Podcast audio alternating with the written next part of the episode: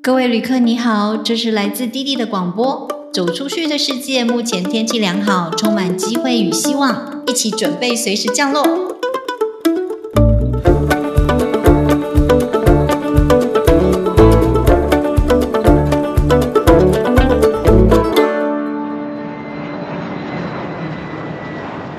嘿，大家好，我是滴滴，这里是滴滴和那些走出去的人的 Podcast。我们都会在这里跟你分享不同的人走出去的故事，走出去读书，走出去创业，走出去旅行，走出去转换新环境。走出去其实没有那么难，所以我们要来听听看这些走出去的人是怎么说的，怎么做到的。那今天我邀请到的是刚刚走出去参加国际龙舟比赛回来的旅游游旅行社，也是我的正大 EMBA 的学长。英文 Charles 来跟我们聊聊他退休以后的第二人生。Hello，学长。Hello，弟弟你好，各位听众朋友大家好。学长，我知道你旅游有这个旅行社是你退休以后经过疫情，然后才又再创立的公司。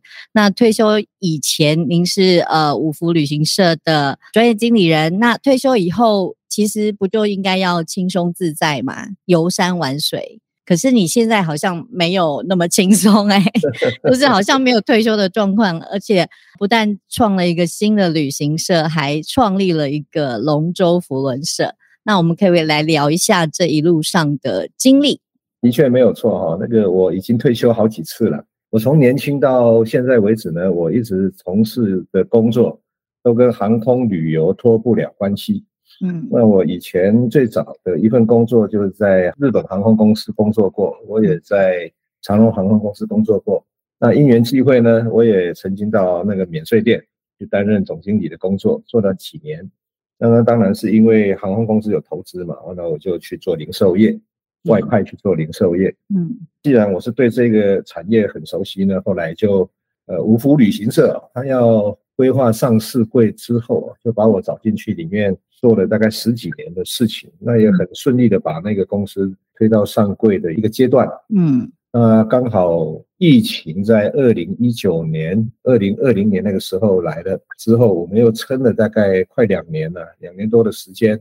那后来其实啊，疫情期间旅游业是非常辛苦的。对，每一天都在想说怎么裁员，要裁谁？我的薪资要大概比较弱一点，我每天做这个工作做到后来有点烦。嗯哼，那我就跟我的董事长就跟他说，那干脆我来退休好了。退休之后也不用每天来公司，就是都一直在做这些同样的事情。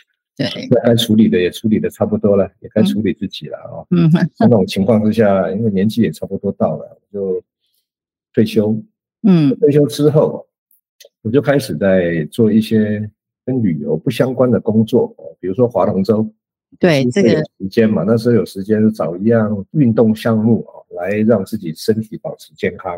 那龙舟我蛮喜欢的，就因为它用很短的时间就可以可以达到我运动的效果。必须有一群人陪着我，或者我陪着他们呢，一个礼拜划个两三次龙舟。那我觉得这样的一个活动，在我退休之后，对我来讲是一个非常非常愉悦的。当你跟一群人出去旅行。十天的时候呢，你必须要有三十顿饭要跟他们一起吃，而且这很密集的，每一天都彼此交谈啊、观察、互动、分享一些旅游中有趣的事情，那对彼此的认识就更深刻。那就这样也也也也有一批好的朋友。那这些好的朋友呢，有一天突然跟我讲说：“哎，疫情快过了，感觉上快过了。”其实那时候还没有了，就在去年六七月的时候，就问我说：“哎，你要不要？”有没有考虑说在付出？我说付出什么？我都退休了，呃，我我什么事情也不会做啊，只会做做旅游的事情啊。嗯，第一个看我身体还不错，因为划龙舟划了之后呢，他觉得我身体状况是越来越好，也还在政治大学帮大学部上管理学的课程。不过那些工作就是说有点像是兼差了，但是我也是很努力在把每一样非主业的工作的，在那期间就尽情的去把它做好，所以也读了很多书。嗯，包括我也去讲了台湾历史和世界历史讲堂，嗯，所以在那段时间内，我又我就觉得生活还蛮不错的，过得还蛮愉快的。后来我考虑了一下，应该好像也还可以出来做做事情了，嗯，就在退休之后又规划了另外一个创业，让自己又投入一个很紧张、很忙碌、紧张、很焦虑的焦虑吗？压力也很大哈，压力很大。那到目前也也做了大概十个月了，做了十个月左右。你的第二人生呢？第二、第三个人生了。其实你退休以后反而好像也很忙啊，没有退休的感觉。没有啊，因为我觉得退休哈，有有几个事情。退休的定义，我们先要定义说，第一个是借龄退休，或者是你自己因为某种因素呢，自己请辞退休啊，或者是请辞退休。有些人就是说也大概财富也够了，那想说要。安养天年啊，养老啊。不过我觉得现代的人如果按照政府规定的退休年龄六十五岁就退休，的确有点早。因为现在的人的健康的程度跟以往那个二三十年前的人是会不大一样的。说这一个世代的银发族比较注重养生保健，所以他的活动力会延续到我觉得大概七十五岁都还没问题。我有一些朋友也是六十五岁退休之后就就觉得，哎，好像人生失去了一个生活的目标了。嗯。反而苍老的更快，而每天吃吃喝喝也不是办法。对，我自己考虑之后，就觉得用创业来来自己承担得起的程度呢，来来创业啊。感觉现在的六十五岁是以前的中年的感觉而已啊，大家看起来都还很年轻，很有活力。那你觉得旅行有什么样的意义？因为其实很多年了，对你来说是旅行有很多年。当然，不同的国家有不同的状况，或者是你碰到的人也会不一样。其实就算去同一个地方，不同的季节也会不一样，或者是你一起去的人也会不一样。旅行可以分几个面向来讲，一个是探索。当年轻的时候啊，对外面的事物都经过书本啊，或者是包装杂志，亦或者是电视去理解。总会想说，我如果能够亲临现场去看一看，读万卷书不如行万里路。对，那就会想说去探索一些陌生的环境。嗯，而那个环境呢，会带带给人，我我觉得是一种叫兴奋。或者是一种好奇，另外一种是商务需求，嗯，你的工作需要呢，让你必须去旅行，那是另外一件事情。另外一种是 adventure，有点像冒险，嗯，你觉得哎，那个地方去语文我也不通啊，人文我也不懂啊，我就是从书本上看到它的一些历史啊，产生好奇去冒险。那基本上探索跟冒险对我来讲应该是两个同义字，不过心境上的不同会产生不同的这种旅游带给自己的那种收获。我常常会把自己放在国外，放空自己，嗯，让自己抽离这种熟悉的环境。比如说台北，我们很熟；台湾，我们很熟。要到哪里吃什么东西，大概脑子里面那个那个 data 多到让你说哦，马上就可以做决定。嗯，是当你抽离这种你熟悉的环境，到一个陌生的环境之后呢，你会产生一种生命重新开始的感觉。嗯嗯，比如说我 我去去欧洲啊，土耳其啊，我最近去土耳其，然后我就觉得说，哎，那个地方。的人怎么跟我想象的不一样？不是长相不一样，就是他们的生活方式是从是我从来没有想象过。他有很多宗教的文化的内涵，孕育出来那么多的人，不同的宗教的人，有那么多种族的人。那看到这个面相，我就觉得很新鲜。那我的生活又好像有一种对某些事情又有不同的观点出现。嗯，啊，这是我觉得旅行给我的最大的快乐。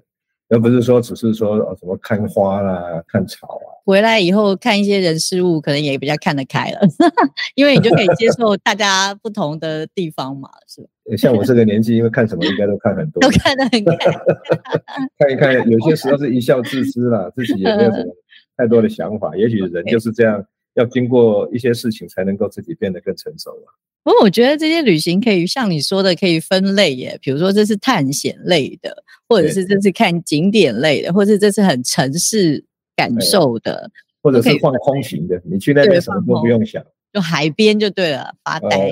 像这次我刚提到，我有去划那个世界龙舟锦标赛。嗯哼，我们去了八天，有四天是有划船的，其中有四天就是让我们在那边放空。嗯，真的还蛮好。真的。丢掉很多东西。那现在人又被手机牵绊了，一直在看手机，公司有没有什么事情啊？有没有有没有事情还没处理的？哎，也是，就是就是要换空的话，一定要把手机放掉。对，一定要有意识的去做这件事情。听起来你目前从事的工作啊，或者是生活都跟走出去旅行有关系。那有没有什么特别的启发？启发，我觉得就是说看东西是一件事情，比如看历史、看文化，我们就会找一个。懂历史文化的人来陪我们去玩，文化学习是我相当喜欢的一种学习。所以当我去到日本，去到山口下关的时候，下关就是马关了。那我我就会想到，哎，李鸿章那个时候在那一边跟伊藤博文签下了这个所谓的甲午战争，清朝战败之后叫做甲午马关条约。那马关条约就把台湾让给日本，我就会想说，这个地方原来影响台湾的命运是这么大的，我就开始去想象说，那什么今天的一切可能都会完全不一样。对，可是历史没有如果，日历史只有结果。那也许那个时候，如果很多的造成这个事情的原因有一样被改变，那今天的我们又会不一样。我常常会会好像一种时空穿越，在那边看那个东西，想到一些这种改变历史的因素。嗯，然后也在看看现在的社会到底是什么变成这个样子。嗯，这对我来讲是比较有趣的一个启发。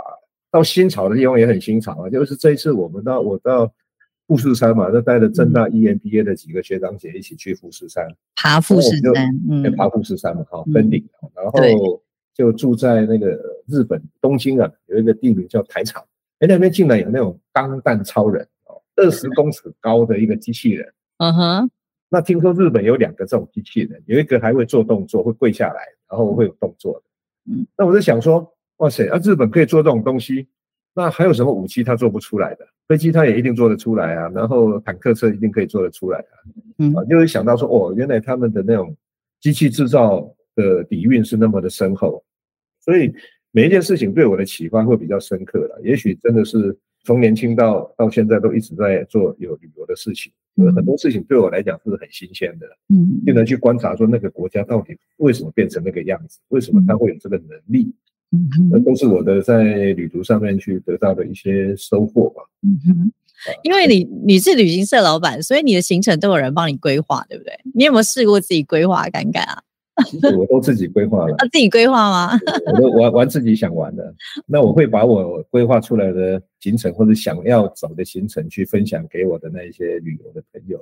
嗯，所以这个公司叫旅游友，其实是这么来的。然后他再找他的朋友，他叫旅游友，朋友找朋友，就一群朋友这样子。事实上，我我公司到目前也没有做太多行销啊，就是说彼此因为有信任啊，我觉得人与人之间那种信任感，对，很重要，而且那个培养起来不容，并不是很容易。啊哈，也不是很我运气也不错的，碰到好多好朋友，包括划龙舟的都是好朋友。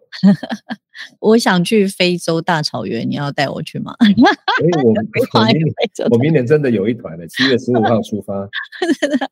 我是跟你说真的，就是说去看一些其他的地方看不到的景观嘛。嗯嗯，看自然景观比较多，多的是动物的活动。嗯嗯，因为你知道那个动物绕着非洲大陆一个圈在跑。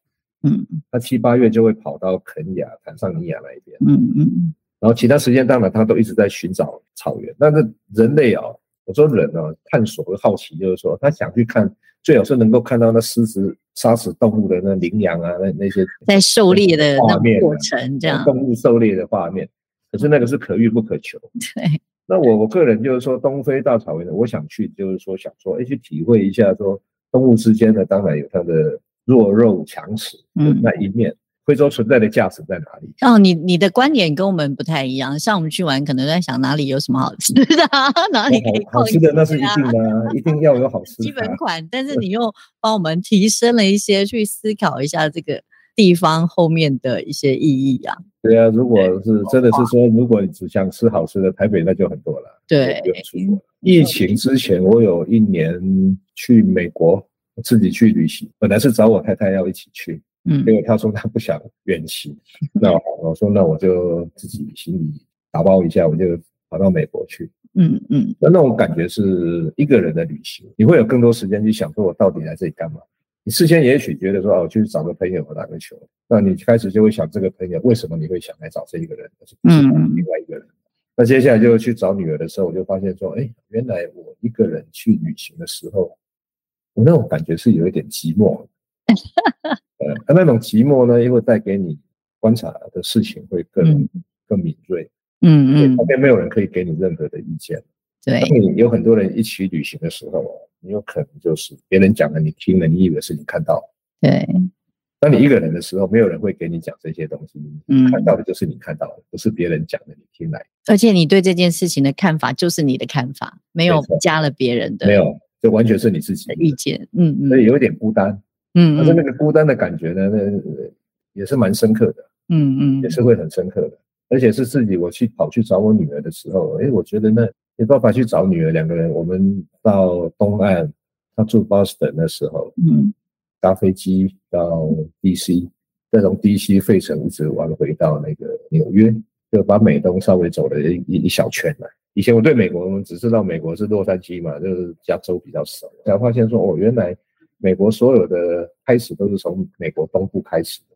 对，因为移民从欧洲过来嘛。东岸的人比较有 culture，西岸的因为它是一个非常多种族啊，拉丁裔、亚裔的，还有有色人种多嘛。